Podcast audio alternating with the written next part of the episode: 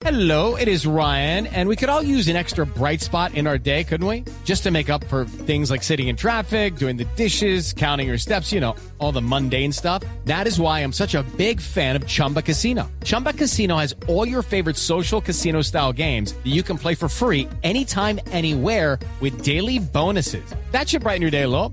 Actually, a lot. So sign up now at chumbacasino.com. That's chumbacasino.com. No purchase necessary. BGW. Void were prohibited by law. See terms and conditions. 18 plus.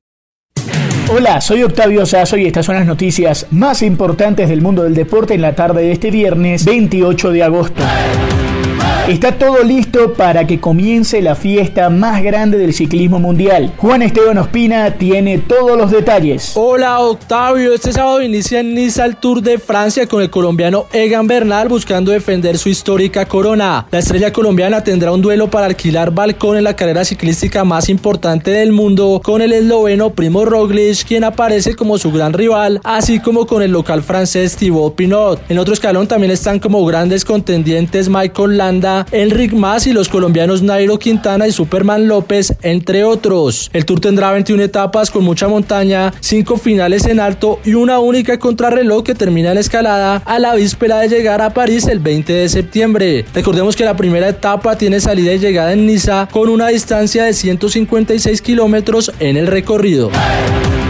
Desde Inglaterra informaron hoy que solo faltaría cerrar el acuerdo entre el Real Madrid y el Everton para que el colombiano James Rodríguez sea nuevo jugador del cuadro azul de Liverpool, que además dirige ya un conocido Carlo Ancelotti.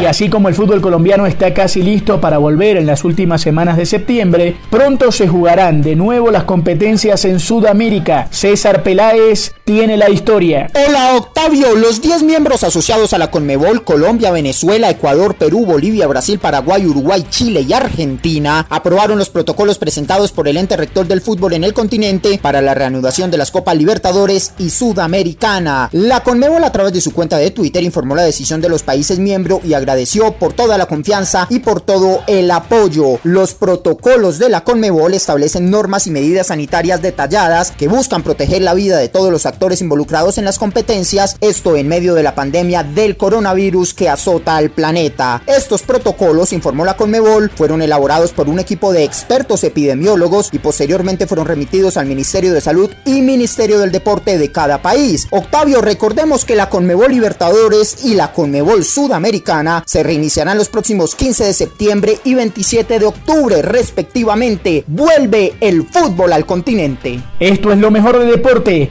Sigan conectados con Blue Radio y bluradio.com.